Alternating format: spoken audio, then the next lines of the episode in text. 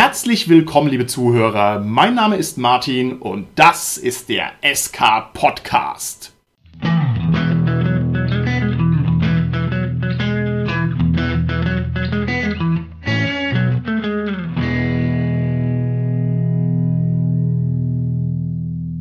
Bei mir heute im Studio sind meine lieben Gäste, der Richard, der Holger, der Carsten und der Dominik. Der Richard hier. Ja, hallo, der Holger hier. Hallo, hier ist der Carsten. Hi, hier ist der Dominik. In den meisten Ländern dieser Welt ist ein so breit aufgestellter Cast vor dem Mikrofon illegal. Das Thema unserer heutigen Folge lautet Hintergrundwelten. Und die Idee hinter dieser Folge soll sein, dass es sich dabei um den Auftakt von einer Serie von Folgen handelt, die sich nun ja mit Hintergrundwelten eben beschäftigen. Und in der heutigen Folge wollen wir uns dem Ganzen mal ein bisschen auf eine, sag ich mal, abstrakte Art und Weise nähern und mal allgemein drüber sprechen. Was dann daraus wird, das mögen also die Götter des Podcastens für uns entscheiden, ob wir uns da einzelne Welten raussuchen oder ob wir in die Praxis reintauchen, das müssen wir noch sehen. Aber ich denke, da gibt es sehr, sehr viel drüber zu sprechen und ich freue mich schon drauf, was da heute bei uns rauskommt. Also, Hintergrundwelten. Wir starten, wie das beim SK Podcast so üblich ist, mit einer Frage, bei dem der Cast am Mikrofon alles aus sich raus beichten darf, was in ihm drinsteckt. Und zwar lautet die Frage, welche Rollenspiel-Hintergrundwelt gefällt euch ganz persönlich am allerbesten und warum? Wir starten mit dem Richard. Also mir gefällt am besten die Vergessenen Reiche, weil ich eben über Jahre lang in diesem Setting gespielt habe und ich ein großer Freund der Fantasy bin. Das finde ich sehr interessant, lieber Richard. Und zwar deshalb, weil die Forgotten Realms einfach eine Hintergrundwelt ist, die irgendwie komplett an mir vorbeigezogen ist. Ich glaube, so ehrlich können wir mittlerweile am Mikrofon sein, dass wir bis auf dich schon einen soliden blinden Fleck, was D&D angeht, haben. Also Forgotten Realms, ich habe keine Ahnung. Was gefällt dir an den Reichen so gut? Mir gefällt, dass sie sehr breit aufgestellt sind. Man hat eben eigentlich wie in vielen Settings alles, was man so sucht. Von Ägyptern über Wikingern zu allen möglichen. Aber mir gefällt auch die Götterwelt sehr gerne. Dann die ganzen Metaebenen von D&D und dass halt vieles miteinander verbunden ist. Also es gibt halt viele differenzierte Punkte, die ich da sehr gut finde. Okay, und man kann sich da ein bisschen was rauspicken, was einem gefällt. Ist Genau. Okay, gut. Holger, wie schaut's aus? Welche Hintergrundwelt ist deine präferierte Hintergrundwelt im Rollenspiel? Ich habe da ein bisschen überlegt. Man soll ja auch ein bisschen seine Meinung konsistent halten. Also ich habe ja in früheren Folgen immer gemeint, so ja, Waterworld und keine Ahnung. Das ist eine schöne Welt, aber die ist nicht gut ausgearbeitet, finde ich. Okay. Ähm, meine wirkliche Antwort ist die Hintergrundwelt von The Laundry Okay. oder Laundry Files. Das liegt aber eigentlich eher daran, weil das durch die Romane sehr gut ausgearbeitet ist. Okay. Und nicht unbedingt im Rollenspiel. Also da kommen wir ja in der Folge noch dazu, dass das so ein bisschen das Rollenspiel basiert auf den Romanen statt andersrum. Deswegen sind die Romane sehr, sehr gut ausgearbeitet und das ist einfach eine tolle Welt, weil das ist die reale Welt plus was drauf, Mhm. was halt wirklich so sein könnte. Also das ist ja logisch. Okay, quasi. okay, wunderbar. Lieber Carsten, wollen wir gleich sagen, dir gefällt die Welt von Lovecraft am besten und weitergehen? Oder überraschst du mich jetzt mit einer spektakulären Antwort, die ich nie und nimmer erwartet hätte? Neben der Welt von Lovecraft, äh, die die Vorzüge hat, die gerade der Holger ja auch schon gesagt hat, mit der Laundry-Welt, die ja letztendlich genauso in der gleichen Welt spielt, halt nur in der Jetztzeit, während die Cthulhu-Rollenspielwelt meistens so in den 20er Jahren angesiedelt ist, kann ich tatsächlich noch was anderes sagen und das ist die Welt von Warhammer 40.000. Oh, wow. Und ich finde die wahnsinnig faszinierend, diese Dark äh, SF-Kosmos, dieses abgedrehte, äh, also Wahnsinn. Also das ist so eine tolle Welt, sage ich, und die ist wirklich auch prädestiniert dafür, äh, mit dem Rollenspiel erfahren oder umgesetzt zu werden oder erlebt zu werden. Okay, ist ja eine tolle Antwort. Und zwar merke ich jetzt, wo du das sagst, dass mir diese Hintergrundwelt auch exzellent gefällt. Also einfach wegen dieser Tiefe, ne, weil man sich da so schön reinfallen lassen kann und weil es seine spektakulären Elemente einfach so schön zelebriert. Also man weiß genau, egal wo man hinguckt, es ist immer unheimlich und es ist immer besonders groß und besonders exaltiert und so. Also kann ich sehr gut nachvollziehen. Wie näherst du dich denn dieser Hintergrundwelt? Also ich weiß jetzt von dir, du bist kein Warhammer 40k Tabletop-Spieler. Da bin ich mir sicher. Ja, noch nicht. Ich habe Oh, schon wow. ein Starter-Set zu Hause stehen und die Figuren wollen noch mal irgendwann angemalt werden. Äh, Ich habe es vor tatsächlich. Also Okay, wow. mal schauen, wann ich das schaffe oder so. Ich nähere mich der Welt vor allem auch, ähnlich wie der Holger bei Laundry, durch die äh, Romane, die ich wirklich sehr gut finde. Und da einfach eintauche und dann natürlich auch durch Lesen von den Bänden, von den Hintergrundbeschreibungen der Welt. Okay, sehr schön. Das finde ich sehr interessant, dass du Warhammer 40k Romane liest. Also ich habe mir den Warhammer 40k Kosmos vor gar nicht allzu langer Zeit, also vielleicht in den letzten paar Jahren erst reingepfiffen, indem ich mir das habe vorlesen lassen auf YouTube. Also parallel zu irgendwelchen Tätigkeiten, wo sowas eben gut funktioniert. Hat mir das auch sehr gut gefallen, mir da diese einzelnen Folgen anzuhören und so kann man also sich da auch dem Ganzen sehr nähern. Und weil der eben so vielfältig ist, wie du es ja gesagt hast, Martin, ist es so, dass es wirklich auch ganz, ganz viele verschiedene Ja, Umsetzungen ja. hat. Zum Beispiel auch wirklich, es gibt einige ausgezeichnete Fanfilme, die man sich anschauen kann. Es gibt relativ gute Computerspiele jetzt auf der Playstation. Und also das ist halt schon toll, so die ganzen Facetten und die sich halt wirklich für verschiedenste Umsetzungen anbieten. Ja, ja, auf alle Fälle. Dominik, du bist bei uns der junge Wilde hier am Cast, ja. Alles, was wir hier erzählen, das wirkt für dich wie das Gestammel alter Männer, ja. Du schaust uns an und siehst also quasi vier lebende Leichen vor dem Mikrofon sitzen. Das heißt, entzücke uns bitte jetzt mit der Kraft der Jugend und sag uns eine Rollenspiel-Hintergrundwelt, von der wir noch niemals gehört haben, die so fantastisch neu und auf junge Menschen zugeschnitten ist, dass es uns halt jetzt wegblastert. Also, welche Welt gefällt dir am allerbesten? Also eigentlich hätte ich auch Warhammer 40.000 gesagt, aber nachdem der Carsten es schon so gut ausgeführt hat, bin ich da jetzt ein bisschen geschlagen und kann euch auch leider mit meiner anderen Hintergrundwelt nicht besonders überraschen, weil das ist Aventurien. Aventurien. Nie gehört. Was ist denn das? Äh, wie, wie, wie heißt das nochmal genau? Aventurien. Aventurien ist ja hochinteressant, ja. Die kann es noch gar nicht so lange geben, lieber Dominik. Was zeichnet denn deiner Meinung nach die aventurische Hintergrundwelt aus, dass sie sich für dich für ersten oder zweiten Platz qualifiziert? Also ich finde an Aventurien besonders schön, dass halt alles so verliebt und detailgetreu irgendwie bis in die letzte Ecke ausgearbeitet ist, was manchen nicht so gut gefällt, dass man halt weiß, in welchem Schrein wie viele Bänke und wie viele Becher stehen und dass es auch so sein muss. Aber ich finde es eigentlich sehr schön, weil man halt merkt, wie viel Arbeit man sich halt gemacht hat, damit da wirklich so viel Liebe reinzustecken. Als wenn man einfach nur sagt, okay, da ist halt ein Gebäude und dann würfeln wir später aus, was das ist. Okay. Was mir bei Aventurien ja vor allem gefällt, ist diese Dynamik der Welt. Also diese, klar, Metaplot hat man ja schon drüber geredet in anderen Folgen, über diese belebte Welt, dass die halt nicht statisch ist wie viele andere Fantasy-Welten so für mich, weil es wirklich eine sehr in sich verzahnte Welt ist, die sich auch verändert. Wie wichtig ist dir dieser Aspekt, Dominik? eigentlich gar nicht wichtig. Ich spiele mein Aventurien eigentlich komplett statisch. Also ich finde den Metaplot meistens ein bisschen unangebracht. Außerdem, weil man ihn halt allzu schlecht verfolgen kann, wenn man nicht gerade die aktuelle Kampagne spielt. Ja. Und wenn man halt die Kampagne spielt, kann man in der Zeit nichts anderes spielen, sondern spielt halt die Kampagne dann für die nächsten 40 Jahre.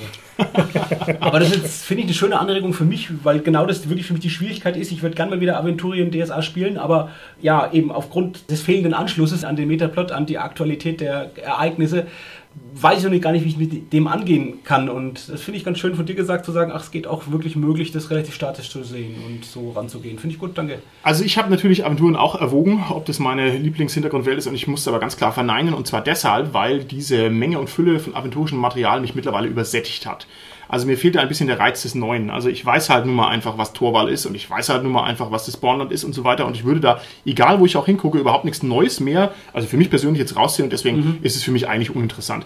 Ich würde zwei andere Antworten geben und zwar zum einen würde ich sagen, die Hintergrundwelt, die mir im Rollenspiel am besten gefällt, ist Shadowrun.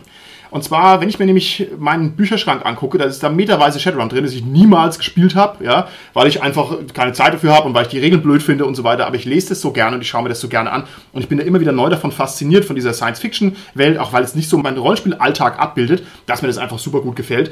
Und ja, da finde ich also doch immer noch was Neues drin. Also so ein guter Shadowrun-Lore-Kenner bin ich dann auch nicht. Also das gefällt mir sehr gut. Und die zweite Antwort ist, dass ich mittlerweile das auch schätzen gelernt habe, wenn die Hintergrundwelt absolut dünn ist und wenn da gar nichts da ist. Also es ist kein Geheimnis, dass ich großer Fan bin von DCC und von Lamentations und diese beiden Welten zeichnen sich, also gerade vor allem DCC, durchaus dadurch aus, dass man eben keinen Weltenkanon da hat oder jedenfalls keinen, der irgendwie vergleichbar ist mit anderen Rollenspielen, sondern eine ganz dünne Schicht äh, von fixierter Hintergrundwelt und das finde ich mittlerweile sehr, sehr reizvoll, dass ich um die Ecke gehe und weiß nicht, was da ist und das macht mir also sehr viel Spaß. Aber Martin, stellt es sich nicht, dass wenn du einfach ein Haus auf einen leeren Fleck stellst, dass du da nicht alle irgendwie in ein richtiges Szenario reinbekommst, weil man halt keine spezifische Götterwelt hat oder sonst irgendwas, obwohl es ja Kleriker und solche Sachen gibt. Ja, das ist eine sehr gute Frage. Und zwar ist die Frage deswegen so gut, weil es natürlich eine falsche Antwort ist zu sagen, es, wie ich es jetzt gerade gemacht habe, es gibt keine Hintergrundwelt, sondern die Hintergrundwelt ist ja nur ganz kurz nicht da und sobald ich die eben mir anlese und anschaue, dann wird ja dieser weiße Fleck im Prinzip zerstört und es geht eben sehr schnell. Also genau wie du das sagst, ein Spieler kommt her und dann will der einen Kleriker spielen und dann musst du sagen, jawohl, es gibt die Göttin Justitia, die Göttin der Gerechtigkeit und schon ist es ja verbrannt, also kann ich es ja nicht mehr neu entdecken. Und dementsprechend würde ich jetzt, um deine Frage zu beantworten, sagen, ja, das ist schwierig, man setzt dann sehr schnell irgendwelche Setzungen und damit ist es dann eigentlich auch schon fast wieder ein bisschen verheizt. Also das ist eine seltsame Zone, in der man sich da befindet und müssen wir vielleicht im Laufe der Folge oder in anderen Folgen uns damit noch ein bisschen mehr beschäftigen. Aber es reizt mich aktuell sehr gut. Okay. Zweite Frage an den Cast. Und das ist jetzt mehr eine allgemeine philosophische Frage. Wir konsumieren alle viel Netflix, schauen viele Filme, lesen viele Romane, spielen unendlich viele Rollenspiele oder würden es gerne, wenn wir die Zeit dafür hätten. Ich würde gerne von euch wissen, ist da nicht irgendwann mal genug? Und zwar mit folgendem Grundton der Frage. Letztlich genießt man doch immer diese Hintergrundwelten in verschiedenster Couleur, in verschiedensten Medien. Wann hat man denn mal genug? Wann sagt man denn, okay, ich habe jetzt einfach mal genug Science-Fiction-Welten gesehen, ich brauche jetzt nicht noch mehr eine? Ich glaube, die Antwort ist, dass das zum Beispiel bei dir, Martin, so ist, dass du jetzt 300 Jahre lang Hintergrundwelt in dich aufgenommen hast und dass du deswegen, glaube ich, gerade damit einfach übersättigt bist, dass du einfach gar nicht mehr die Lust hast, dich in irgendwie 60 Seiten Hintergrundwelt einzulesen, sondern du hast wahrscheinlich den Punkt schon erreicht, wo du sagst, okay, eigentlich reicht es mir, bis der nächste Faustschlag Gottes kommt und dich von irgendwas Besserem belehrt. Das ist schön. Ich habe den Punkt erreicht, lieber Dominik, wo ich sage, jetzt reicht's mir. Ich glaube, das kann man universell so äh, sagen, das ist richtig. Carsten, ich gebe mal die Frage an dich direkt weiter. Ich weiß, du bist ein Fan von Harry Potter, eine ganz berühmte Hintergrundwelt auch fürs Rollenspiel. Jetzt würde ich gerne wissen, wieso reizt sich denn eine neue Hintergrundwelt, wo es irgendwie um Magie geht, immer noch, wo du doch hundertprozentig schon 30 andere fantastische Welten, die irgendwie so einen Einschlag haben, bereits schon kennst? Bei Harry Potter ist der große Vorteil ja, dass es halt wirklich eine Welt ist, die sehr, sehr bekannt ist, die mit vielen, vielen anderen geteilt werden kann. Mhm. Und die tatsächlich auch jetzt im Spiel Harry Potter, vor allem im Live-Rollenspiel, ja wirklich auch viele Leute zum Rollenspiel oder zum Live-Rollenspiel gebracht haben, weil sie eben Harry Potter-Fans sind, so da reingekommen sind. Und es ist halt einfach eine coole Welt, die genauso das wieder macht wie jetzt die Lovecraftsche Welt, dass sie unsere bekannte Welt nimmt, die wir erstmal alle kennen, und dann dazu noch im Prinzip diese Parallelwelt, diese magische Zaubererwelt noch mm dazu erfindet, die quasi neben unserer Welt existiert. Okay. Und das ist erstmal ein toller Ansatz und ich finde, die Rowling hat da sehr viel tolle Sachen gemacht. Was mich natürlich als Psychologe noch besonders an Harry Potter interessiert, ist natürlich so ein bisschen der therapeutische Bezug die Dementoren sind eine Personifikation von Depression und Rowling hat okay. selbst mit Depression gelitten okay. und hat es auch mal in einem Interview gesagt halt, ne? So ist auf die Dementoren gekommen, die hat wirklich Harry Potter geschrieben, während sie depressiv war. Das Schreiben über Harry Potter hat ihr geholfen, da rauszukommen. Das ist jetzt, sage ich mal, noch so ein Meta-Ding, was mich halt auch nochmal interessiert. Okay, wow. Jetzt natürlich jetzt, was im Spiel nicht so relevant ist, was aber für mich natürlich mitschwingt, wenn ich mich mit der Hintergrundwelt mit Harry Potter beschäftige und mit der Entstehung der Hintergrundwelt beschäftige, dann wird es für mich auch relevant. Okay, super. Ich finde es auch faszinierend, dass es mittlerweile sogar so weit geht, dass es Motto-Partys gibt, die sich an Harry Potter richten, auch außerhalb von Halloween und Fasching, wo es einfach eine Party gibt, wo dann alle in Harry Potter-Verkleidung dahin gehen und feiern. Ich bin der Meinung, da fehlt eine Motto-Party Lamentations of the Flame Princess. Oder vielleicht lieber doch nicht. Lieber Richard, ich gebe die Frage direkt an dich weiter und zwar. Du bist jemand, der ganz lobenswert sich auf neue Rollenspiele einlässt, der also einen ganz weiten Blick hat und also wenn irgendjemand Ahnung hat von allen erdenklichen Rollenspielen, dann bist du das. Ich wiederhole die Frage jetzt an dich, ein bisschen weniger spezifisch. Worin liegt für dich der Reiz, sich auf immer wieder neue Hintergrundwelten einzulassen? Ich meine, hast du nicht mal irgendwann genug, wenn du sagst, ich kenne jetzt 150 Rollenspiele, muss es 151 auch noch sein? Ja, der Reiz liegt natürlich daran, dass es immer wieder was Neues zu entdecken gibt. Also entweder neue Mechaniken, die das Rollenspiel hervortut, wenn es mal um den Regelmechanismus geht oder eben, dass das Rollenspiel gewisse Dinge hat, die die anderen nicht haben. Beyond the Wall, wo man halt seine eigene Stadt baut, mhm. Dungeon World, wo man halt wirklich alles von neu aufbaut. Äh, Shadows of the Demon Lord, wo man halt eben in einer Welt spielt, die eigentlich dem Untergang nahe ist. Die World of Darkness, die halt so viele Facetten hat, dass man jahrelang da drin spielen kann und immer noch was Neues findet. Also es gibt halt viele Facetten, die mich einfach begeistern von den Welten.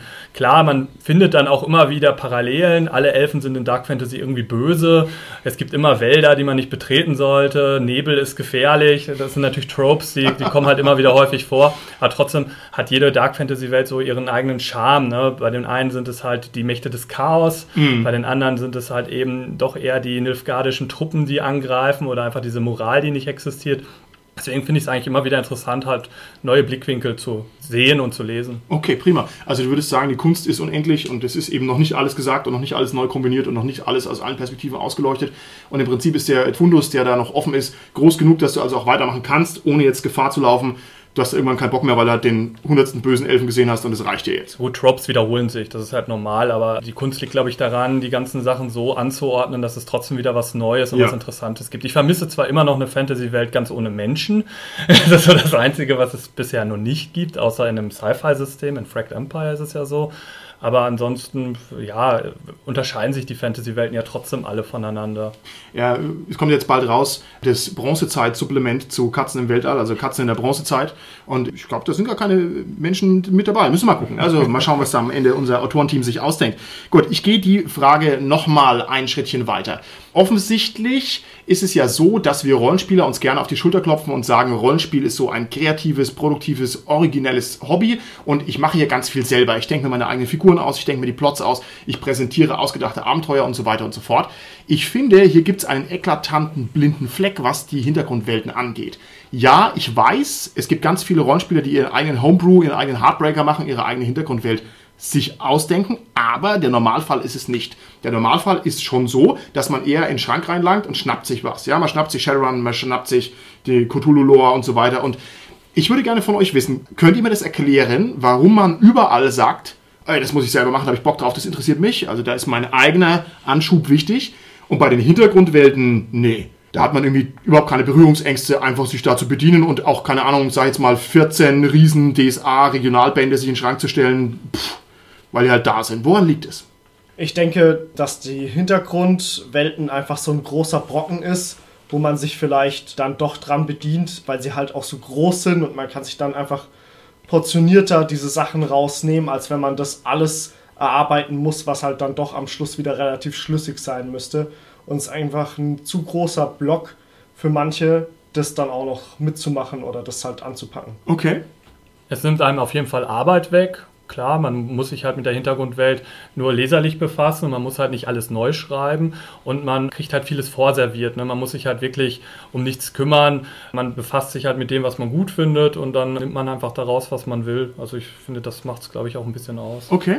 Also ich hätte jetzt auch mit der Bequemlichkeit ein bisschen argumentiert, dass es einfacher ist, sich was Existierendes zu nehmen und darauf aufzubauen vielleicht, beziehungsweise das einfach so zu nehmen. Und es ist natürlich besser geeignet, um einer großen Gruppe das Gleiche zu servieren. Also Ja, wenn, ja. wenn ich sage, okay, lese einfach mal das Buch, Da liest keiner. Das ist der Klassiker. ja, natürlich, aber also nein, dann weiß ich, okay, wenn alle das Buch gelesen hätten, hätten sie auch genau die gleiche Voraussetzung. Also wissen sie alle das Ja, Gleiche. ja. Und wenn ich mir jetzt was ausdenke, dann muss ich das denen ja erstmal mitteilen. Ja. Und vielleicht vergesse ich dann Details, die für mich wieder irgendwie wichtig sind in der Welt und die anderen wissen es halt nicht. Ja. Also das ist natürlich irgendwie ein ein Problem, das ich damit umschiffe. Okay. Neben den Argumenten, die ihr gesagt habt, die ich äh, völlig teile, ist es ja so, dass durch diese Ausgestaltung der Welt eine Beschränkung auferlegt wird. Und diese Beschränkung ist gleichzeitig natürlich ein Motor, ein Antrieb für Kreativität, sich dann in dieser Welt, die gewisse Parameter hat, dann tatsächlich was selbst auszudenken. Für seinen eigenen Charakter, für ein Abenteuer, äh, etc. Und das sieht man ja, glaube ich, auch bei so vielen Fanfiction-Geschichten, dass die halt wirklich natürlich dann in diesen Welten dann einfach, weil halt die Leute auch die Welten lieben. Also Ja, auch wieder ja, ein ja. Antrieb ist zusätzlich neben der Beschränkung für die Kreativität, weil man sich in die Welt verliebt hat, weil man die Welt mag, da dann diese Welt bereichern will, indem er der letztendlich eigene Ideen hinzufügt. Ja. Okay. Ich denke, als Spielleiter hatte man das auch häufig, dass man irgendein Buch liest über irgendein Setting und beim Lesen halt eine Million von Ideen bekommt und gleich weiß, was man für Abenteuer schreiben soll, um halt ähm, einen coolen Drop zu bekommen. Okay, finde ich auch gut. Völlig überzeugt bin ich jetzt von euren Aussagen noch nicht ganz. Und zwar, wenn ich das Wunder des Rollenspiels mal ganz hemdsärmlich beschreibe als ein Zusammenspiel aus drei Faktoren, und da mögen mich die Rollenspieltheoretiker jetzt bitte nicht dafür kreuzigen, das ist jetzt nur einfach mal hier, damit ich das auf den Punkt bringen kann. Wenn ich sage, wir haben einmal die Hintergrundwelt, die den Rahmen schafft, gesagt, wir haben einmal die Plots und die Abenteuer, die die Handlung halt voranbringen und wir haben die Figuren, die diese Handlung ausleben. Wenn wir diese drei Pfeiler nehmen, dann finde ich, müsste das nicht so sein, dass die Hintergrundwelt so arg stabil ist. Also, Carsten, du hast jetzt gesagt, man kann sich da auch rein verlieben in die Hintergrundwelt. Ich finde, es wäre genauso valide, sich in seine eigene Figur rein zu verlieben, dass man sagt, oh Gott, wie gerne spiele ich jetzt hier den Paladin sonst wie sonst wie. Oder man könnte auch sagen, wow, unser Abenteuer ist so cool. Aber irgendwie ist ja in diesem Dreiklang die Hintergrundwelt ein anderes Ding als diese beiden anderen Sachen. Finde ich seltsam. Wobei ja tatsächlich das manchmal gemacht wird, dass Parallelwelten oder kleine Abschnitte in der Hintergrundwelt einfach rausgenommen werden, die dann einfach anders funktionieren, wie in DSA die Globulen oder das gibt es ja in D&D genauso und der Warp in Warhammer ist auch ähnlich, wo einfach andere Sachen gelten, wie in meiner normalen Hintergrundwelt. Einfach, weil ich für mich beschlossen habe, dass ich mich nicht dieser Hintergrundwelt bediene, sondern einfach mein eigenes Ding da ein bisschen mit reinstopfe, aber das halt mit dem Rest nicht kollidieren darf. Okay, gut. Ich meine, dass sich natürlich Rollenspielerinnen und Spieler in ihre Figuren verlieben, das ist, glaube ich, unbenommen. Aber wenn ich mich in die Figur verliebe, ist das ja, ihr habt es vorhin ja am Anfang gesagt, natürlich auch irgendwie mit der Hintergrundwelt verbunden. Dann verliebe ich mich halt in meinen aranischen Söldner beispielsweise oder so. Also da ist ja schon die Hintergrundwelt dabei. Okay, okay, stimmt. Es ist nicht davon zu lösen, hast du völlig recht. Ich denke auch, dass die Hintergrundwelt nicht so statisch und starr ist, wie man vielleicht gerade sagt, sondern sehr flexibel ist, weil vielleicht sieht mein Bornland halt anders aus wie Dominiks Bornland und dadurch gibt es ja schon wieder ganz viele Variablen, wie sich das äh, verhält und das ganze Land und das ganze Setting wird ja eben von der Gruppe geprägt und halt eben nur bedingt von dem Buch selbst, wo es drin steht. Okay, interessant. Und ich denke, das kommt auch immer ein bisschen auf den Spielleiter an, der das Ganze dann ein bisschen managt, wie starrsinnig er da auf seine Hintergrundwelt beharrt. Also wenn jetzt einer seiner Spieler zum Beispiel sagt, er möchte eine Riesenschildkröte, auf der er reiten kann, kann man das halt sagen, okay, will man haben oder nicht. Äh, das muss man halt dann selber entscheiden. Und würdest du sagen, lieber Dominik, Spielleiter, die das unterbinden, die sind also eher in der zweiten bis dritten Güteklasse. Auf jeden Fall. Okay, ja, da wünsche ich mir, dass mir jetzt ein Kommentarsturm unter der Folge losbricht, der mir also attestiert, dass eine Reitschildkröte absolut indiskutabel ist und überhaupt nicht in die Spielwelt reinpasst, damit ich hier endlich mal die Unterstützung bekomme, die mir zusteht, Carsten. Da kann ich ja natürlich gleich erwidern, das würde ja super passen in die Welt Tarun. Also da haben wir ja auch Käfer gehabt, die geritten werden, so Riesenkäfer und so. Ich weiß nicht, ob es jetzt in der Neuauflage von Tarun nicht auch Reitschildkröten gab. Ich würde es aber nicht ausschließen. Und wenn es die nicht bis jetzt gibt, können die mir die nicht relativ gut dazu erfinden. Also in Tarun passen die super. So ein Schwertmeister, der da auf so einer großen Schildkröte äh, reitet, ist doch klasse. Ja, ist halt ein wenig langsam. Ja. Es gab damals in D&D 3 eine Abenteueridee, ähm, Echsenvolk, was auf Drachenschildkröten reitet. Also die sich, glaube ich, für den Höchstbietenden als Söldner anbieten. Also da passt das, glaube ich, ganz gut rein. Ich sehe schon, wir brauchen dringend mal eine Folge über Reitsch- und Riesenschildkröten, weil es also ein heiß diskutiertes Thema ist und weil da also auch die Meinungen und die Emotionen schnell weit auseinandergehen und hochschlagen. Also da sehe ich schon, da haben wir hier was berührt, was also echt äh, ein Ding ist. Ja, also ich bleibe dabei, dass das unterbunden werden muss, Dominik. Nötigenfalls, indem sich der Spielleiter weit aus dem Fenster lehnt und sagt, nein, das geht nicht. Ja, auch wenn dann die, die Augen am Tisch des Glitzern anfangen, aber so ist es halt normal. Gut, zurück zu den Hintergrundwelten. Es könnte auch sein, dass die Hintergrundwelt einfach die kommunikative Basis ist für alle Beteiligten. Dass man nämlich sagt, ich brauche irgendwo einen gemeinsamen Nenner, sonst kann ich eben nicht spielen. Und wenn wir schon uns darauf einigen, dass die Figuren eher was Individuelles sind, dann brauche ich eben irgendwo mal eine Nulllinie, wo ich eben sagen kann, okay, so und so ist die Welt. Und Richard, du hast mir jetzt gesagt, die Welten unterscheiden sich je nach persönlicher Interpretation. Da hast du vollkommen recht. Ich meine aber, wenn es zu weit auseinander geht, dann gibt es Probleme. Also wenn, wenn ich meine ja, bekannte Hintergrundwelt Midgard plötzlich mit High-Fantasy-Elementen anreichere, dann mag das auch dem einen oder anderen auf die Füße fallen und der mag sich dann dran stoßen. Oder wie sind da deine Erfahrungen? Ich denke, das ist dieses sogenannte Session Null, wo man halt über die Welt redet, wie man sie halt interpretieren mag. Und da muss man halt festlegen, ist Midgard ein High-Fantasy-Setting oder ist es ein Sci-Fi-Setting oder was auch immer man Ja, da gerade ja. rausmachen möchte. Und man sollte dann die Spieler nicht plötzlich überraschen, wenn man dann halt in Aventurien plötzlich die neuen Erzteufel von D&D einbaut. Das ist halt auch niemand, glaube ich, glücklich mit, außer man weiß, dass die halt dort existieren. Okay, alles klar. Aber die großen Alten, die kann man ja jetzt neuerdings bald auch in Aventuren auftauchen lassen, dann ist es auch kompatibel. Das stimmt. Und die lachen einen aus vielen verschiedenen Ecken an. Die großen Alten, ich meine, dass der gute Hartmar von Wieser, der sich uns schon mal bereitwillig für ein Interview zur Verfügung gestellt hat, dass der auch ziemlich laut mal irgendwann gesagt hat, ja, die Erzdämonen von Aventurien sind eigentlich große Alte und sind davon sehr stark inspiriert. Da müssten wir ihn vielleicht nochmal persönlich fragen, inwiefern das eine direkte Übernahme war oder auch nicht. Oder wir schauen eben mal rein, wenn die Produkte von dem Cthulhu DSA Crowdfunding dann erschienen sind, wie da jetzt dann die Setzungen getroffen wurden. Das stimmt. Das wäre ohnehin interessant, wenn wir den Hartmann mal nochmal ausführlich fragen könnten, wie der mit der Weiterentwicklung seiner Ideen zufrieden oder unzufrieden ist. Also wie das ist, wenn man sozusagen Zündfunken setzt für große Hintergrundwelten, die sich dann selbstständig weiterentwickeln, die selber zu leben anfangen, ob man das eher frustriert oder ob man das cool findet. Also das würde mich schon interessieren. Okay, ich würde gerne von euch wissen, liegt der Reiz an Hintergrundwelten eher darin, dass man die Hintergrundwelten erlebt, so wie man sie kennt? Oder liegt der Reiz einer Hintergrundwelt darin, dass man von der Hintergrundwelt überrascht wird? Weil das sind ja zwei völlig entgegengesetzte Vektoren. Was ist da der Reiz?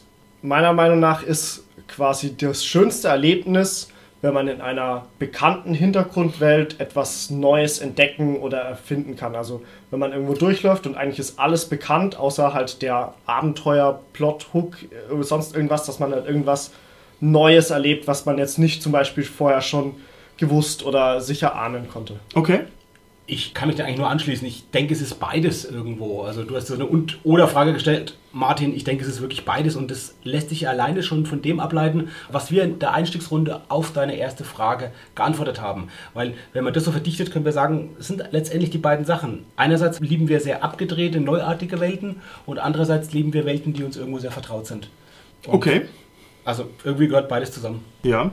Es könnte auch sein, dass sich die Überraschung der Sense of Wonder vielleicht gerade besonders vor einem stabilen Hintergrund ableiten lässt. Also wenn der Dominik mir jetzt sagt, er kennt die Welt und wird dann darin überrascht, das ist eben was anderes, als ob ich einem Dauerfeuer an Überraschungen ausgesetzt bin. Das stimmt schon. Also man kann so viel stärkere Akzente setzen. Das wäre ja genauso bei Numenera so eine Welt, Ja. wo dieses Dauerfeuer der Überraschungen letztendlich Ja, da ist und ja. mit, was ich, acht verschiedenen Kulturen und Zeitepochen, die es schon gab und, Mhm. und, wieder was Neues und wieder was Neues und Fantasy kombiniert mit den höchsten technologischen Sci-Fi-Elementen, wo auch dann seine Schwierigkeiten dadurch hat. Einerseits den Reiz dazu, aber andererseits auch Numenera sicherlich die, die Schwierigkeit dadurch hat, weil es halt so, so viel enthält. Okay, jetzt muss ich hier mal ein bisschen die Zügel strenger anziehen. Ich merke schon, dass der Cast mir hier völlig auf der Nase rumtanzt, dass es also hier drunter und drüber geht, ja, schon die ganze Folge. Das ist für mich kaum zu ertragen. Also lege ich jetzt hier mal fest, es ist jetzt nicht erlaubt, eine Larifari-Holger-Antwort zu geben. Und ihr müsst euch entscheiden für die eine oder für die andere Sache. Ja, es gibt keine Möglichkeit, eine differenzierte Antwort zu geben. Und zwar müsst ihr euch jetzt entscheiden, was im Zweifelsfall besser ist. Euch von der Hintergrundwelt überraschen zu lassen oder auf die Stabilität einer Hintergrundwelt bauen zu können. Und wir fangen an mit dem Holger. Wie könnte es anders sein? Das ist echt schwierig, keine differenzierte Antwort zu geben. Ja? Wenn ich mich entscheiden muss, würde ich sagen, das Altbekannte. Das Altbekannte? Ja. Okay. Kannst du es noch begründen mit ein, zwei Sätzen? Vielleicht ist der Begriff des Altbekannten jetzt auch ein bisschen irreführend. Es geht ja gar nicht darum, dass du quasi immer zu sagst, aha, ja, hier ist schon wieder der König Zauselbart, darum geht's ja nicht. Aber wenn du zum Beispiel jetzt Science Fiction spielst, dann hieße das ja, du möchtest dich darauf verlassen können, dass die Technik so funktioniert, wie sie funktioniert. Ne? Laserschwert bleibt Laserschwert. Es gibt jetzt keine ja, Laser-Trebuchets oder sowas plötzlich. Also das meine ich jetzt hiermit, die Hintergrundwelt ist belastbar. Ja, nee, dann kann ich die Antwort nochmal bestärken. Also das, es ist natürlich viel angenehmer, in einer bekannten Welt einfach was zu erleben. Es muss ja nichts abgedrehtes Neues sein. Ich würde es mal so grob differenzieren. Ne?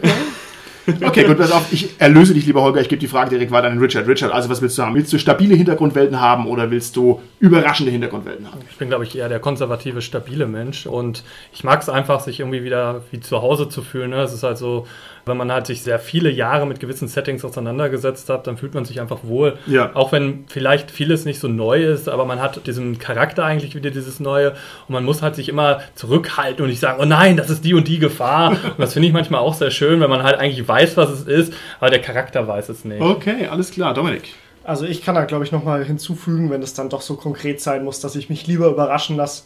Also ich da lieber irgendwie Angst, dass mich das Bett isst und dass die Wand mich angreift oder, oder solche Sachen, als dass ich da wirklich zu gefangen in irgendeinem Setting ist, wo ich dann sage, oh okay, hier gibt's äh, ganz Keine- viel Gras und hier stehen drei Häuser und ja. Okay, Carsten, du musst noch antworten. Stabilität oder unkonventionelle Ereignisse? Zunächst einmal die Laser-Trebuchets, das wäre ja nichts anderes als alter Wein in neuen Schläuchen. Insofern ja auch was Bekanntes. Auch wenn es dann halt eben Laser-Trebuchets sind. Echt?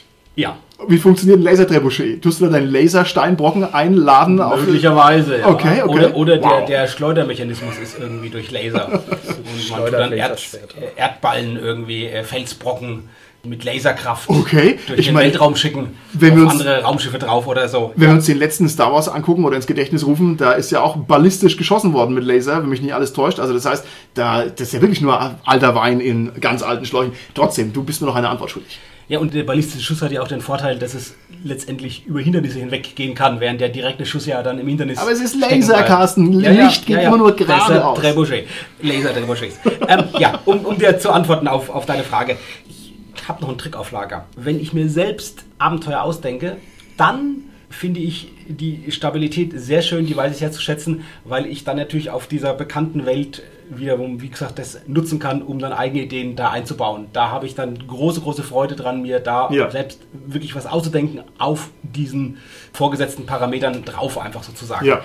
Als Spieler muss ich sagen, habe ich schon Freude auch an völlig neuartigen Sachen, Ja. die sich aber, und das ist gerade das Schöne auch bei Cthulhu, wieder aus diesem altbekannten, aus dem Vertrauten ergeben. Und das ist das Schöne gerade beim Cthulhu-Rollenspiel. Ich fange in irgendeinem Setting an, was total vertraut ist, was total klischeehaft ist und dann irgendwann so abgedreht wird, so neuartig, wird so ungewöhnlich irgendwie, dass dann im Prinzip dieses Chaos über den Alltag hereinbricht. Und da ist es tatsächlich auch wieder beides. Also Ja. ich habe jetzt zwei Tricks angewendet. Ich hoffe, du siehst es mir nach. Ich sehe es dir nach, vor allem weil ich es deswegen für eine ganz interessante Antwort halte, weil ich mir nämlich nicht sicher bin, ob ich es nachvollziehen kann in der Gänze.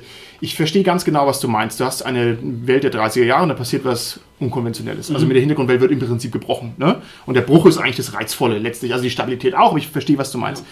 Jetzt habe ich mit Cthulhu oft das Problem, dass ich diesen Bruch hier erwarte. Und dass ich also sagen muss, der Bruch in Cthulhu ist eben nicht so überraschend wie der Bruch, wenn plötzlich hier in Torwal Cthulhu auftaucht aus dem Meer. Weil wir dann sagen, what, das geht ja gar nicht. Also verstehst du, was ich meine? Also ich finde, da ist der Bruch eigentlich schon eher in der Ecke der Stabilität. Kann man das so sagen? Ja, gebe ich dir vollkommen recht. Das ist sicherlich ein Problem, wenn man schon eben häufiger Cthulhu gespielt hat. Und da geht es natürlich darum, wenn man dann Szenarios präsentiert oder sich ausdenkt, dass man tatsächlich natürlich Ja. immer die Spieler überraschen muss. Ja. Und da gebe ich dir vollkommen recht. Und ich muss die Spieler überraschen mit was, womit die Spieler nicht gerechnet haben. Das ist natürlich jetzt nicht unbedingt vielleicht eben die Welt oder Ja. diese Veränderung der Hintergrundwelt, mit dem ich überrasche. Aber es ist auf ein ein Geteilgrad tiefer, würde ich sagen. Und da kann man sie überraschen mit Ja. irgendwas. Dass es dann irgendwie was ist, was ihre Identität anbelangt, ihre Motivation, die Konstellation von Freund und Feind, etc. etc. Und da muss die Überraschung dann natürlich Ja. her. Aber das stimmt, das ist ja letztendlich, wir, wir reden ja über die Hintergrundwelten und da ist die Überraschung oft nicht so groß, weil man halt zumindest ja irgendwie einen Bruch der Realität erwartet. mir hilft's meistens bei Cthulhu, dass ich nicht so ganz hundertprozentig sicher bin im Lore. Ja, also das heißt, ich, ich weiß einfach nicht, nicht alles und dann ist es meistens schon dann überraschend, weil ich dann einfach sage, okay, okay, das wusste ich jetzt nicht, ne? Okay, Ich hätte noch mal ein Beispiel dazu, was quasi noch mal diese andere Seite davon ein bisschen beschreibt. Es hat mal ein Freund von mir DSA geleitet, der sich nicht mit der Hintergrundwelt ausgekannt hat, sag ich jetzt mal. Also zumindest nicht so fest. Und der hat sich einfach gedacht, ja, diese Götter, ich weiß, es gibt zwölf, aber er hat sich einfach andere zwölf ausgedacht. Und es war quasi einfach wirklich unspielbar. Also es ist, man konnte nicht irgendwie in dieser Welt wirklich zurechtkommen, weil es einfach so abwegig war, dass Ja. wir auf einmal halt was anderes gespielt war, aber es war auf jeden Fall nicht mehr DSA. Ja, ich hatte mal einen Spieler, der hat Warhammer in Aventuren gespielt. Das heißt wieder, oh cool, Fantasy, das kenne ich. Und dann hat er gedacht, das ist der 30-jährige Krieg. Und hat es halt dann so gespielt, das war auch eigentlich nicht spielbar. ich fand es aber auch gut, wenn ich mich hier entscheiden muss, dann sage ich auf alle Fälle, ich brauche die Originalität und ich brauche die Abwechslung und das finde ich reizvoll. Ich bin sehr schnell satt, wenn ich die Sachen schon kenne. Aber das kann ja jeder Hörer auch für sich selber entscheiden. Okay.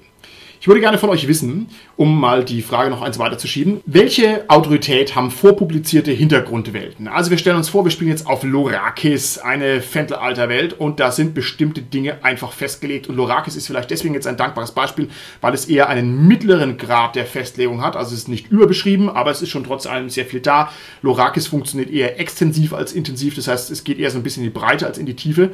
Ja, welche Autorität hat es? Also, der Kaiser Selenius III. herrscht über Selenia. Wie unberührbar ist der? Ich sag mal, der ist so lange unberührbar, wie er mit der anderen Welt außenrum nicht kollidiert. Das heißt, sollte man den ersetzen, muss halt für die andere Welt immer noch so ausschauen, als wäre es immer noch der Kaiser. Ah, das Und heißt, solange es quasi nicht kollidiert, kann man das schon machen für ein Abenteuer und kann den dann später wieder einsetzen oder so. Also temporär kann man den zum Beispiel rausnehmen, wenn es dem Abenteuer geschuldet ist, dass der mal kurz nicht da sein darf. Oder äh, ich weiß auch nicht, er hat einen Zwillingsbruder oder sonst irgendwas, das was ja auch manchmal benutzt wird. Aber solange das, was man ändert, nicht mit der kompletten Hintergrundwelt kollidiert, finde ich das eigentlich einigermaßen okay. Aber so ein Kaiser ist halt wirklich eine wichtige Person. Okay, gut. Was du jetzt aber machen würdest, Dominik, wäre ja, dass du ganz klar sagst, die Hintergrundwelt, die Konsistenz muss aufrechterhalten bleiben und ich erfinde jetzt Erklärungen, Ja. wie ich diese Abweichung eben temporär etc. erklären kann. Deine Antwort heißt ja aber ganz klar, die Hintergrundwelt muss konsistent sein. Und das ist die Frage, ob die tatsächlich sein muss, weil ich kann ja auch sagen, nein, die Kaiserin heißt Selime. Ne? So, zum Beispiel. Ja? Okay. Und das ist die Frage, geht es oder geht es nicht? Ja. Und ich sage, es geht dann, wenn ich Spielleiter bin und wenn die Spieler das akzeptieren und wenn das vor allem ihre, ihre Figuren akzeptieren. Und die würden das dann akzeptieren, wenn die Figuren nicht schon jetzt irgendwie Interaktion hatten, irgendwie mit dem Kaiser davon was erfahren hatten, in, in, Ja. in Depeschen was gelesen haben davon oder so. Wenn ich jetzt mit einer Spielgruppe spiele, die noch nie in Lorakis gespielt hat oder in Selenia, die können schon viel in Lorakis gespielt haben, wir haben ja eh einen Ja, riesengroßen ja. Kontinent, aber wenn die noch nie in Selenia gespielt haben und die kommen nach Selenia und ich präsentiere denen die Kaiserin, dann würde ich es doch gar nicht in Frage stellen. Ja. Also, dann könnte ich das machen. Die Frage ist, ob es notwendig ist. Ja, ich finde eure beiden Antworten sehr gut und sehr nachvollziehbar, aber man stößt schnell an das große Problem, dass der Bloat zu groß wird. Also in meinen Augen ist es sowohl gut möglich, den Kaiser Selinius mal durch den Kaiser Fresenius zu ersetzen, der eben der geheime Zwillingsbruder ist, oder durch die Selime, die Kaiserin und so weiter, kein Problem. Und dann können sich das auch alle merken. Also bei dir wäre es jetzt eher eine Retusche, Dominik, und bei dir wäre es quasi eine Änderung, die von allen akzeptiert wird. Aber wenn die Hintergrundwelt sehr komplex wird und sehr verzahnt wird, dann geht eine solche Änderung. Es gehen auch 10, aber es gehen nicht 50, weil irgendwann kollabiert es schlicht und ergreifend. Und irgendwann habe ich das Doppelproblem, dass erstens die Publikationen nicht mehr funktionieren und zweitens habe ich das Problem, dass auch die ganzen Spieler sich diesen ganzen Case nicht mehr merken können. Ne? Wer war jetzt der Kaiser? Fresenius, Selenius oder Selime? Pff, ja, also irgendwann wird es halt schwierig. Was mache ich damit? Also, ich glaube, wir müssten vielleicht nochmal einen Schritt zurück und überlegen, wann stellt sich das Problem? Weil, wie gesagt, wenn ich jetzt mir den Settingband kaufe, warum sollte ich jetzt den Kaiser ändern? Das kann ich sagen, mir Ja. gefällt es irgendwie nicht Ja. oder so und ich finde eine Frau passender jetzt oder so. Oder dann wäre es ein Grund, es zu ändern, aber in der Regel hat man ja keine Motivation, das zu ändern, erstmal so. Ja. Ich glaube aber, es kommt dann, wenn die Figuren in der Welt Sachen machen, die so bedeutend sind, dass sie den Hintergrund verändern. Ja. Und da ist dann natürlich die Frage, wie sieht es dann weiter aus oder welche Abenteuer, wieder einen Schritt zurückgedacht, lasse ich denn überhaupt zu, die einen Einfluss auf die Hintergrundwelt haben können. Und das sieht man, denke ich, schon bei vielen Rollenspielen, die eben publizierte Abenteuer haben, die in sehr ausgefeilten Hintergrundwelten spielen, Ja. dass die den Einfluss der Figuren eher gering halten. Ja.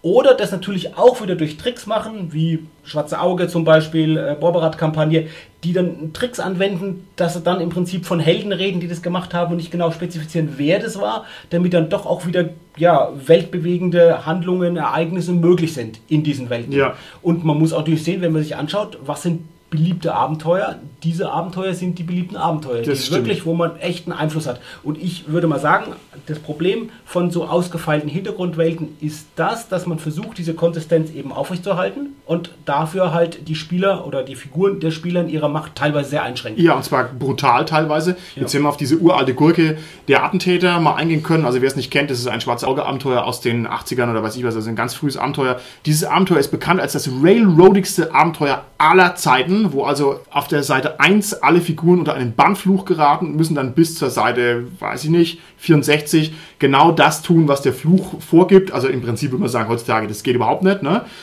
hat aber den Effekt, dass man quasi in den höchsten Ebenen dieser Hintergrundwelt mitmischt, ja, aber halt natürlich nicht frei, sondern wie eine Marionette. Also da sieht man dieses ganze Problem schön auf dem Präsentierteller, weil es eben einfach hinten und vorne nicht ganz hinhaut. Ich habe mir den Kopf drüber zerbrochen, was man damit macht. Der Kaiser Selenius oder Fresenius oder Selime ist natürlich ein schlechtes Beispiel, weil da kommt man selten ran. Aber so im Mittelbau der Spielwelt kann das schon passieren. Also man brennt mal eine Stadt ab zum Beispiel. Ich finde, es passiert ständig bei meinen Runden, vor allem wenn der Dominik mitspielt. Das ist immer Ja. Plan B. Ja, ja sehe ich auch ein. Aber dann ist halt auch die Spielwelt schon ganz schön beschädigt. Und eine gute Möglichkeit, mit diesem Problem umzugehen, ist einfach, dass man die Karawane weiterziehen lässt. Das ist ja nur dann ein Problem, wenn man am selben Ort bleibt. Aber wenn ich eine bizarre große Spielwelt habe und mache so eine Art Heldenreise, ja, dann bewege ich mich halt von diesem Ort weg. Und es löst normalerweise 90% aller Probleme, dass ich halt in einem anderen Landesteil bin, in einem anderen Gebiet bin, dann kann ich ganz viel Ballast hinter mir lassen. Jetzt, wenn es halt eine kleine Welt ist, wie Aventurien, ja, wird es schwieriger. Ja. Ja, das ist sicherlich, glaube ich, eine gute Möglichkeit, einfach da wieder auch Widersprüche zu vermeiden und Ja. Handlungsoptionen wieder zu generieren, gerade als Spielleitung. Aber ich finde es natürlich auch schön, wenn ich diese Setzungen, die durch die Handlungen der Figuren getroffen wurden, auch aufgreife. Ja. Also wenn ich dann, die sind dann vielleicht woanders hingereist, dann trotzdem dann Nachrichten bringe und die erfahren halt äh, von dieser niedergebrachten Stadt oder sehen den Flüchtlingstreck, der aus dieser Stadt Ja. gerade rauskommt und müssen damit umgehen. Das finde ich schön, weil das macht es wiederum bedeutsam und das ist eine Würdigung, finde ich, auch der Spieler und ihre Figuren, wenn die sehen, ja, unsere Taten, die haben auch irgendwie Konsequenzen und wir kriegen die mit und jetzt nicht nur negative Konsequenzen natürlich. Eine Stadt niederbrennen sollte man nicht ohne weiteres machen, aber ich unterstelle mal dem Dominik und eurer Runde, dass ihr da wirklich einen guten Grund dafür hattet, diese Stadt niederzubrennen. sie Hatten wir. nicht. Hatten sie nicht. Hatten wir wohl. Ähm, Ich würde vielleicht noch differenzieren zwischen Hintergrundwelt und eben den Abenteuerpublikationen, die in dieser Welt spielen, weil prinzipiell habe ich ja erstmal gar kein Problem, wer da an der Macht ist oder wer halt welche Stadt abbrennt, weil es erstmal ja meine Welt ist. Klar, wenn ich natürlich einen Hintergrundband habe oder beziehungsweise ein Abenteuer, was halt genau das dann wieder aufnimmt, dann habe ich vielleicht das Problem, aber so erstmal so von der Welt her besteht ja gar kein Problem, wie die Welt erstmal aussieht. Und ich denke, so starr darf eigentlich auch eine Welt nicht sein. Ja, ja. Finde ich einen ganz wichtigen Punkt, Richard. Und ich würde mal vermuten, dass das wieder natürlich damit zusammenhängt, wie ausdifferenziert so ein Setting wie eine Hintergrundwelt ist. Dass Rollenspiele, die eine sehr, sehr ausgefeilte, sehr stark beschriebene Hintergrundwelt haben, die implizite Annahme zugrunde legen, dass diese Welt nicht groß verändert wird Ja, und dass ja. die von der Spielleitung so übernommen wird, wie sie präsentiert wird. Ja. Und dass im Gegensatz dazu Rollenspiele, die eine eher schmale, eng beschriebene äh, Hintergrundwelt haben, die viele weiße Flecken haben, die vieles offen haben und nur vieles angerissen haben, natürlich auch implizieren, dass man da sehr viel selbst setzen kann und auch ändern kann und, Ja. und ausgestalten kann. Und das wiederum natürlich die Spielleitungen, die Letzteres wollen, sich natürlich auch genau diese Rollenspielwelten holen und die Ja, würden dann eher ja. vor ausdifferenzierten äh, Hintergrundwelten zurückschrecken. Ja. Aber es ist ja auch zum Beispiel so, dass ja alles, was niedergeschrieben ist, ja auch quasi immer nur eine Momentaufnahme sind von dieser Hintergrundwelt. Und das ja theoretisch auch gar nicht funktioniert, dass diese Momentaufnahme für immer gültig ist. Also deswegen werden ja auch diese Hintergrundbände immer mal wieder erneuert, wie jetzt zum Beispiel bei DSA, wo alle sagen, oh, jetzt muss ich mir den schon wieder kaufen, wenn ich den haben will. Mach ich nicht, bin ja nicht doof, steht ja eh nur dasselbe drin wie vorher muss ich sagen, ja, aber es reagiert halt quasi auf die Sachen, die sonst überall außenrum passiert sind. Und damit kommt man dann vielleicht auch ein bisschen in dieses Gefühl rein, wie jetzt quasi gerade die Stimmung ist und so weiter. Das ist ja jetzt die grundlegende Frage. Entwickelt sich die Spielwelt weiter oder bleibt die wirklich starr? Also DSA ist ja ein Beispiel für eine sich weiterentwickelnde Welt. Also da vergeht die Zeit und da passieren halt Dinge. Shadowrun ist ein anderes Beispiel. Da gibt es ja dann auch dedizierte Bände, wo dann einfach wirklich mal die Geschichtsschreibung weitergeht. Ja, ja. Sozusagen. Andere Beispiele wären halt zum Beispiel DCC. Ja. DCC, da vergeht keine Zeit. Ja. Also, beziehungsweise wahrscheinlich schon, aber man kriegt es halt nicht mit und es ist, wird nicht niedergeschrieben. Ich finde, es ist ganz wichtig, was du sagst, Holger. Und ich möchte nochmal hier rekurrieren auf diese zwei Möglichkeiten, dass ich mich also entweder horizontal bewege oder vertikal durch meine Spielwelt. Also ich kann entweder Zeit nach vorne schreiten oder ich kann eben mich räumlich weiter bewegen. Und DCC ist zum Beispiel definitiv eine räumliche Weiterbewegung. Ich mache hier ein Abenteuer, dann ziehe ich in ein Land, das ich nicht kenne, mache da ein Abenteuer, ziehe wieder weiter, kenne es wieder nicht, ziehe wieder. Das ist ganz was anderes, als wenn ich hier sage, keine Ahnung, Gareth äh, in diesem Jahr, im nächsten Jahr, im übernächsten Jahr. Weil dann wird es nämlich schon heikel, was man dann mit Gareth im Prinzip macht. Ja, ich denke, das hat auch was mit dem starren Denken zu tun. Wenn ich die Welt nicht verändern will, weil Ja. wenn ich sie out of the book spielen will, dann ist sie halt nicht veränderbar. Dann muss ich sie so akzeptieren, wie sie ist. Wenn ich aber eine Welt als Baukastensystem sehe und die Welt halt so modelliere, wie ich sie gerade haben will, dann hat man halt diese Problematiken eigentlich auch gar Ja. nicht. Aber da müssen halt auch alle mitziehen. Das stimmt. Aber man hat ja sowieso das Problem, was der Carsten schon mal angesprochen hat, mit den vorpublizierten Abenteuern. Selbst wenn ich jetzt meinen Hintergrundband lese und spiele ein Abenteuer, was zum Beispiel in Gareth spielt. Zum Beispiel, ich habe Steinerne Schwingen gespielt, was ein sehr gutes Abenteuer ist. Vom Dominik Ladek übrigens, Ja. ein großartiger DSA-Autor, den man immer im Blick behalten sollte. Und das macht zum Beispiel was mit Gareth, was man halt, wenn man das Abenteuer nicht gespielt hat, zwar theoretisch trotzdem passiert ist, weil es halt geschrieben ist, aber wenn man es nicht gespielt hat, ist es quasi nicht passiert und man behält halt Gareth genauso im Blick wie sonst ist. Also glaube ich nicht, dass das ein großes Problem ist, wenn man Eingriffe auf die Hintergrundwelt vornimmt, weil das andere publizierte Abenteuer ja auch tun. Okay, alles klar. Ich würde sagen, an dieser Stelle gehen wir mal einen Schritt weiter und gehen mal weg von diesem Kontinuitätsproblem, das letztlich auch irgendwie ein Herzproblem des Rollenspiels ist, das man auch wahrscheinlich gar nicht so fundamental lösen können wird. Und springen noch mal ein bisschen mehr technisch zu den Hintergrundwelten hin, um die noch mal ein bisschen abzuklopfen. Zwar soll unsere Frage jetzt lauten, welche Kriterien kann man denn an Hintergrundwelten anlegen und wie wichtig oder interessant sind die denn? Ich würde gerne von euch wissen, wie wichtig ist die Belastbarkeit der Simulation, was Hintergrundwelten angeht? Ist es wichtig, dass eine Hintergrundwelt physikalisch oder meinetwegen auch Magie physikalisch oder wie auch immer nachvollziehbar funktioniert? Oder ist das nicht so wichtig? Ich finde es sehr wichtig, dass das überall immer sich zumindest einem gewissen Grundsatz immer bedient und nicht einfach macht, was es will. Das ist so meine Meinung, was ich sehr wichtig finde. Ich würde sagen, es muss zumindest in der Welt logisch sein. Also wenn es eine Erklärung gibt, es muss nicht unbedingt eine Erklärung geben, aber wenn es eine Erklärung gibt, muss die in der Welt logisch sein. Die muss nicht in unserer realen Welt jetzt eine Logik haben. Also ich meine, Magie ne, ist halt immer schwierig in der realen mm, Welt äh, zu erklären. Aber wenn es quasi eine konsistente Erklärung in der Welt gibt dafür, finde ich das gut. Es gibt bei dieser Simuliertheit noch einen Aspekt, der normalerweise unterschlagen wird. Und zwar kann es schon sein, dass die Welt akkurat simuliert wird, aber keiner versteht's. Und das ist ein Problem, das auch relativ groß ist. Also wenn wir uns jetzt überlegen, irgendwie Magietheorie kann sehr kompliziert sein, einverstanden. Äh, wenn wir jetzt mal nach Science Fiction hingehen, ja, ich kapiere halt einfach nicht, wie irgendwelche Energiegrundsätze funktionieren oder wie halt ein Schutzschild funktioniert, ist ja auch ein Problem. Aber das geht noch viel bodenständiger. Also sagen wir mal, ich spiele jetzt hier mit dem Richard die Musketiere in der frühen Neuzeit. Wer von euch hat eine Ahnung von frühneuzeitlicher Staatenwelt in Europa? Also das ist halt auch eine Sache, da kannst du dich echt lang damit auseinandersetzen und es ist überhaupt nicht eingängig und man muss eigentlich davon ausgehen, dass das die Leute nicht verstehen und wir können jetzt auch weitermachen. Also wir haben irgendwelche Perry Roden Settings, die einfach jemanden erschlagen von ihrer Fülle, die man gar nicht so sich erschließen kann. Also was mache ich denn jetzt damit, wenn die Simulation einfach nicht mehr begreifbar zu machen ist, aufgrund der Kriterien, die ich jetzt zum Beispiel gerade angezeichnet habe? Was mache ich dann? Na gut, Numenera löst es ja quasi so, dass sie halt sagen, es gibt irgendwelche Artefakte, von irgendwelchen Leuten, die das entwickelt haben und keiner weiß halt mehr, wie es funktioniert, sondern mhm. nur diese Rasse, die halt aber schon längst ausgestorben ist und das halt auch nicht weiter vermitteln konnte oder das halt schon verloren gegangen ist. Und damit kann man dann einzelne Teile, wo dann einfach zu groß sind, um das quasi erschließen zu können, kann man einfach sagen, okay, hier kappt einfach diese Erklärung mhm. und wir spielen einfach weiter. Ja, beim Mantel und Degen ist es ja ähnlich. Ähm, dafür gibt es ja zum Beispiel Siebte See, dass man einfach sagt, wir wollen in einem Europa-ähnlichen Setting mhm. spielen, aber wir lassen halt viele dieser historischen und dieser Grenzsachen, die eigentlich viel zu historisch eigentlich sind, mhm. womit sich vielleicht auch gar keiner auseinandersetzen will, einfach weg und machen es halt dadurch ein bisschen fantastischer. Okay, alles klar. Gut, meine nächste Frage wäre, wie wichtig ist denn bei einer Hintergrundwelt ein klares und präzise benennbares Look and Feel? Ein Beispiel dafür wäre zum Beispiel der Pink Mohawk bei Shadowrun. Also man weiß, Shadowrun hat, ich weiß, man kann es auch anders spielen, klar, aber ein ganz starkes Look and Feel Thema von Shadowrun ist also, alle sind Punks und Anarchisten und lassen es krachen. So. Wie wichtig ist, dass eine Hintergrundwelt solche klaren Vorstellungsräume hat, die allgemein gültig sind. Und das meint jetzt noch nicht mal, dass man den ganzen Shadowrun-Kanon wissen muss, sondern einfach nur das Thema, das Feeling, wie wichtig ist es. Also für einen Anfang zum Reinkommen denke ich auf jeden Fall wichtig, wenn man sich das erste Mal mit diesem Setting auseinandersetzt, dann hat man auf jeden Fall erstmal etwas, woran man sich halten kann und dann kann man ja für sich selber beanspruchen, ob man dieses äh, Setting so spielen möchte oder ob man nicht doch vom Pink Mohawk weggeht und eher zu, keine Ahnung, Konzernen, Enklaven und irgendwas geht. Also mhm. das ist dann ja so eigene Bedürfnisse. Okay.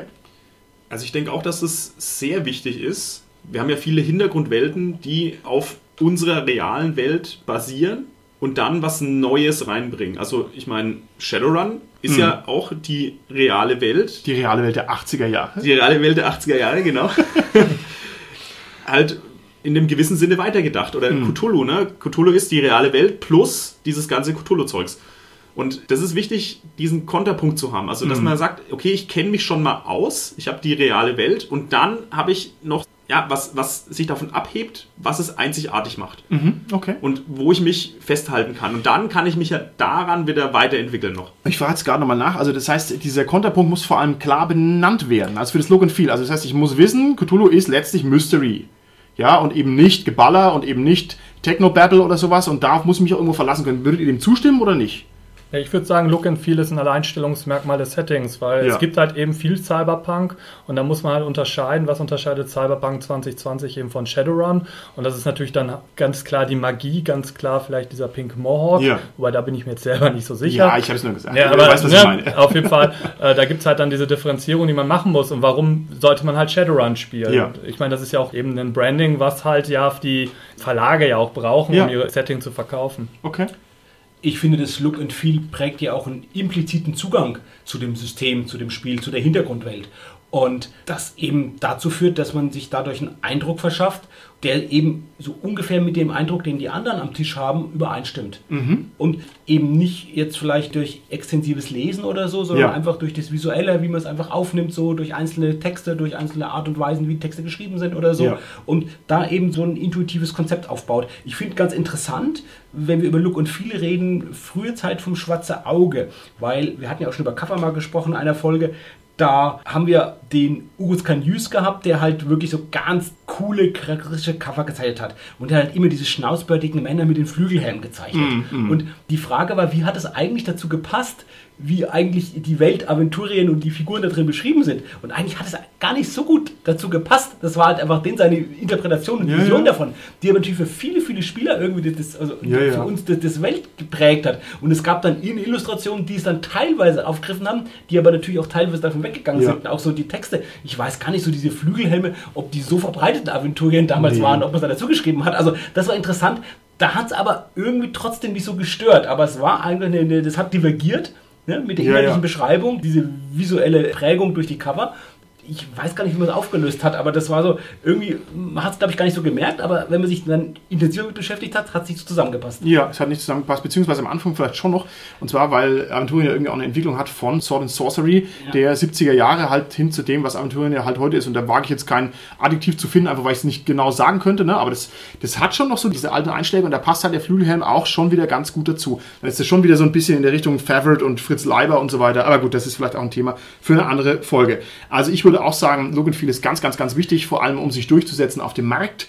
Denn nichts ist schlimmer als so ein Homebrew-Kuddelmuddel, wo du sagst, ja, ich habe übrigens auch Fantasy und auch Mittelalter, ja, und was ist da besonders? Ja, mh, pff, nix, ne? Also dann spielt man es halt auch einfach nicht. Man muss schon genau wissen, was dazu gehört. Okay. Wie wichtig ist bei einer Hintergrundwelt, dass sie mit den Regeln verzahnt ist? Und das ist eine Frage, die normalerweise zündet in einer stundenlangen Diskussion. Wir werden es hier in vier Sekunden beenden. Richard. Also ich persönlich finde es zwar nicht wichtig, aber die meisten Hintergrundwelten sind einfach schlussendlich mit einem Regelsystem verknüpft. Das ist halt leider so. Also ich würde gerne manche Settings auch ohne bespielen, aber es gibt ja nicht umsonst auch Savage Worlds Liebhaber, Yay. die ja alles damit spielen. Also so, man kann ja auch alles eben mit anderen Regeln spielen, aber natürlich versuchen die jeweiligen Verlage ihre Regeln halt dann an den Mann zu bringen. Ich habe schon Rollenspielromane gelesen, wo ich gemerkt habe, der Autor hatte Ahnung von dem Regelsystem und es hat sich durchgeschlagen auf die Beschreibungen und durchgeschlagen auf den Plot und so weiter und so fort. Ich fand es eigentlich sehr angenehm, muss ich sagen. Ich fand es sehr angenehm und ich finde, ein Regelwerk unterstützt oder bremst bestimmte Spielstile. Also wenn ich jetzt irgendwie Pulp spielen will oder Hollywood oder sowas, dann gibt es eben Regelsysteme, die das Ganze leichter machen und es gibt Regelsysteme, die das Ganze schwerer machen und wenn diese beiden Sachen nicht zusammenpassen, ist es schon auch ein Problem. Stimmt absolut und ich würde auch sagen, für mich, wenn ich ein neues Rollenspiel, eine neue Spielwelt äh, erleben will, dass ich immer erstmal probieren würde, die mit den Regeln zu spielen, die für diese Spielwelt mitgeliefert werden, weil es halt sinnvollerweise sich einfach gut ergänzt und, und aber nicht, nicht gut ergänzt, gut zusammenpasst, wie du es ja gesagt hast, Martin. Aber wir haben in der Zwischenzeit sehr, sehr viele wirklich gute Universalsysteme. Fate, Savage Worlds etc. Basic Role-Playing System. Und die zeigen ja wiederum, dass es wirklich auch möglich ist, ganz verschiedene Hintergrundwelten und ganz verschiedene Spielstile irgendwie trotzdem irgendwo sogar noch mit demselben Regelwerk äh, ja, zu erleben. Wie wichtig ist es eurer Meinung nach, dass eine Hintergrundwelt eine gewisse Abgeschlossenheit besitzt? Also man stelle sich vor, ich schaue mir jetzt die Weltkarte von Midgard an und weiß, what you see is what you get, das ist Midgard, ja? Auch wenn es natürlich eine absurde Vorstellung ist, weil klar ist, physikalischer Raum und narrativer Raum ist nicht das gleiche, verstehe ich schon. Aber das ist eben was anderes, als ob ich in den Nachthimmel hinaufgucke und sehe die unendlichen Weiten des Universums und sage, okay, das ist jetzt meine Spielwelt. Das sind ja zwei völlig andere Ansätze. Also, wie wichtig ist es, um es nochmal auf den Punkt zu bringen, dass eine Hintergrundwelt Grenzen hat? Ich finde es, glaube ich, eigentlich gar nicht mal so wichtig, dass die Grenzen hat. Aber sie muss sich halt ein bisschen beschränkt anfühlen, als dass man nicht einfach von der endlosen Leere erschlagen wird. Also nicht so, wir setzen euch jetzt hier im Wald aus und jetzt schaut mal, wie weit er kommt, so dass man gar nichts hat, sondern ihr müsst schon, muss halt schon sagen, ihr seid im Dunkelwald und äh, Okay. jetzt wisst ihr ungefähr, wo ihr auf der Karte seid und da oben liegt das und da drüben liegt das und so. Äh, man muss ein bisschen nicht einfach so in die Leere reingeworfen haben, sondern man braucht ein bisschen was zum Anfassen, wo auch mal sich ein bisschen hinhangeln kann. Ich würde 100% widersprechen, aber ich kann deine Meinung voll verstehen. Richard? Ich finde, da macht äh, Knights of the Old Republic, also ein Computerspiel, eigentlich ein ganz gutes Bild. Das spielt im Star Wars-Universum und das ist halt ja eine Galaxie, also dementsprechend ziemlich groß. Und das sucht sich halt fünf oder sechs Planeten raus und da findet die ganze Handlung statt. Und das finde ich eigentlich ganz gut, weil es dadurch immer noch in der Galaxie spielt und auch immer so noch seine Besonderheiten hat, weil auch Planeten vorkommen, die man halt eben kennt, wie Tatooine. Und dennoch äh, ist es halt auf diese jeweiligen Locations beschränkt. Und das finde ich eigentlich, ist halt diese Gratwanderung, die man dann halt macht zwischen der Hintergrundwelt und wie man die Hintergrundwelt dann bespielt. Okay, wunderbar. Also ich würde auch sagen, man braucht gewisse Grenzen, vielleicht auch nur, um sie zu überschreiten dann. Okay, gut. also dass man, dass man sagt, ich, wenn ich vor dieses komplett Freie gestellt werde, dann weiß ich gar nicht, wo ich anfangen soll. Okay. Und wenn mir erstmal eine begrenzte Welt oder irgendwas Begrenztes aufgezeigt wird, dann kann ich sagen, okay, nehme ich erstmal so hin und dann überschreite ich es halt vielleicht. Also, ich meine, das ist ja auch in vielen Spielen so. Bei Splittermond, du hast Lorakis und dann hast du die Feenwelt. Solche Dinge. Also du hast immer irgendwo noch was anderes, wo du vielleicht hingehst und was dann nicht beschrieben ist. Also die Feenwelt ist ja nicht beschrieben oder nur sehr rudimentär. Und da kannst du dir dann halt deine Sachen ausdenken. Okay. Ich denke auch, dass diese ganzen Hohlwelt-Szenarien auch in die ähnliche Richtung geht, dass man sagt, okay, wir haben zwar die ganze Welt beschrieben, aber in der Welt befindet sich noch was total Unergründliches, was man noch erschließen kann, dass man sagt, okay, ich habe zwar schon alles gesehen, aber hier ist da noch Platz, um da dann noch was einzufügen. Wiewohl es auch sehr schnell verrückt wird. Und zwar, wenn man sich überlegt, Aventurien, das haben wir schon so oft hier zitiert, da ist es jetzt auch egal, wenn ich es noch ein weiteres Mal aufgreife. Da gibt es den Sonderfall, dass relativ früh, also das heißt schon vor 25 Jahren oder sowas, als Aventurien noch frisch und jung und unentdeckt war, die Redakteure damals gleich zwei Sachen gemacht haben. Sie haben einmal ein Abenteuer geschrieben durch das Tor der Welten vom Werner Fuchs persönlich. Das heißt, man wollte gleich ausbrechen in irgendwelche Science-Fiction-Welten und man hat gleich gesagt, oh, was ist mit dem nächsten Kontinent? Das Güldenland liegt hinter dem Horizont, Amerika muss entdeckt werden. Das heißt, wo wir sagen würden, Herr, was, da kommt doch noch 25 Jahre Spiel auf dem aventurischen Kontinent, haben die gleich gesagt, nee, wir müssen die Grenzen überschreiten, was ja irgendwie auch unsinnig ist. Ne? Ich beschreibe eine Welt und sage dann, die lasse ich jetzt hinter mir. Aber offensichtlich gibt es da einen starken Zug, da in diese Richtung das zu tun. Ja, ich denke, da ist auch ähm, Ferun wieder ein gutes Beispiel von den Vergessenen Reichen. Es ist ja ein Kontinent, dann gibt es aber immer noch Saqqara, also es ist Akadim und Maztika, was halt wiederum andere Kontinente sind. Dann geht man zu den Ebenen, kommt nach Sigil, was halt auch wieder ein ganz anderes Setting ist und von Sigil kommt man halt in die ganzen anderen D&D-Settings. Also da merkt man halt, dass das irgendwie, man kann immer noch eins draufsetzen. Okay, gut. Was ich schön finde, ist, wenn man es schafft, dieses Prinzip, was du jetzt gerade erwähnt hast, Martin, ja so von Tor der Welten oder so, umzudrehen. Also, dass man nicht die äh, Figuren ausbrechen lässt aus der bekannten Welt, sondern dass die Figuren in diese für sie noch unbekannte Welt hineinkommen. Okay. Also, dass man letztendlich erleben lässt, wie sie eben Aventurien oder eben Ferun erleben. Weil das ist, glaube ich, ja so ein Paradoxon, das wir immer haben, wenn wir so über ausgefeilte Hintergrundwelten verfügen, dass unsere Figuren die Hintergrundwelten eigentlich, zumindest was das Regionale betrifft, viel, viel besser kennen müssten, als wir als Spieler, die sie führen, eigentlich kennen. Ja. Und da habe ich aber das Problem, die müssten eigentlich bestimmte Zusammenhänge viel, viel besser kennen, auf regionaler Ebene, globaler Ebene nicht, aber regionaler Ebene schon. Und wie spiele ich das aus und wie mache ich das? Und da ist das Schöne einfach, wenn man halt sozusagen so ein Reiseabenteuer spielt, wo man die einfach in was hinführt, wo sie einfach das noch nicht kennen. Ja. Und dann habe ich wieder zusammengeführt das Spielerwissen und das Figurenwissen, weil beides eben nicht kennen. Und da kann ich wirklich auch bekannte Welten faszinierend schildern, weil sie halt denen, die nicht als bekannte Welt verkaufe, sondern als was Neues verkaufe. Okay, wunderbar. Okay, dann würde ich sagen, bevor wir jetzt so ganz langsam zum Ende dieser Folge durchmarschieren, machen wir noch eine ganz kurze SK-Podcast Thesentime. Das heißt, ich werde jetzt einem, der hier sich mit am Mikrofon befindet, eine These an den Kopf knallen und derjenige muss sich dazu äußern, muss positiv oder negativ dazu Stellung beziehen. Larifari, Holger-Antworten sind verboten. Eine kurze Begründung ist nur erlaubt und ich werde dann entscheiden, ob die Antwort richtig war und ob derjenige, der sie ausgesprochen hat, eine würdige Antwort gegeben hat. Also, die erste Frage lautet und natürlich kann jeder draußen an den Empfangsgeräten im SK-Podcast-Land seine eigene Meinung dazu in Gedanken formulieren und sich dann von mir belehren lassen, ob er was drauf hat oder nicht. Die erste These lautet, Eine gute Hintergrundwelt ist wichtiger als gute Spielregeln. Dominik, was sagst du dazu? Stimme ich dir zu. Warum? Hintergrundwelt ist definitiv wichtiger, weil Regeln meistens sowieso ein bisschen angepasst werden müssen. Okay, ich gucke mal nach hier. Die Antwort ist richtig. Sehr gut. Okay, nächste These, nächste These. Achtung. Jemand, der wahnsinnig viel Ahnung von den Hintergrundwelten hat, also ein richtiger tiefer Kenner des Lores, ist normalerweise eine üble Belastung für die Rollenspielrunde. Ist das richtig oder ist das falsch? Richard. Also wenn er die Runde durch sein Wissen stört, ist es auf jeden Fall übel. Wenn er allerdings die Gruppe und also ich darf nicht. Okay. Also wenn er wenn er sich stört, ist er übel, ja. Gut, das, äh, da habe ich jetzt hier keine Antwort auf meinem Zettel. Das ist mir irgendwie. Okay, okay. Ich mache mal die nächste These und zwar die letzte These. Und zwar lautet sie: Eine Hintergrundwelt, die nicht zur Erhöhung des Amüsements aller Beteiligten zum Teufel gejagt werden darf, ist dysfunktional. Ist diese Aussage richtig oder ist diese Aussage falsch? Carsten. Letztendlich, ich darf ja nur Ja und Nein sagen, ist es richtig, weil das eine unnötige Beschränkung ist, die einfach davon abhalten kann, richtig schönen Spielspaß zu erleben. Wir hatten das schon gesagt, war ja meine Vermutung so, dass wenn Hintergrundwelten sehr ausgefeilt sind, eben genau sowas vermieden wird und das eigentlich nicht gut ist. Okay, ich gucke nach. Die Antwort war richtig, Carsten. Genauso ist es. Hintergrundwelten müssen abgebrannt werden dürfen, sonst sind sie nutzlos. Sag ich jetzt mal so. Okay, wunderbar. Und da ich durch die listige Auswahl der Kandidaten vermieden habe, dass wir jetzt eine Larifari-Holger-Antwort bekommen, würde ich sagen, spazieren wir damit aus der Folge raus und hören uns beim nächsten Mal wieder. Tschüssi. Tschüss. Tschüss.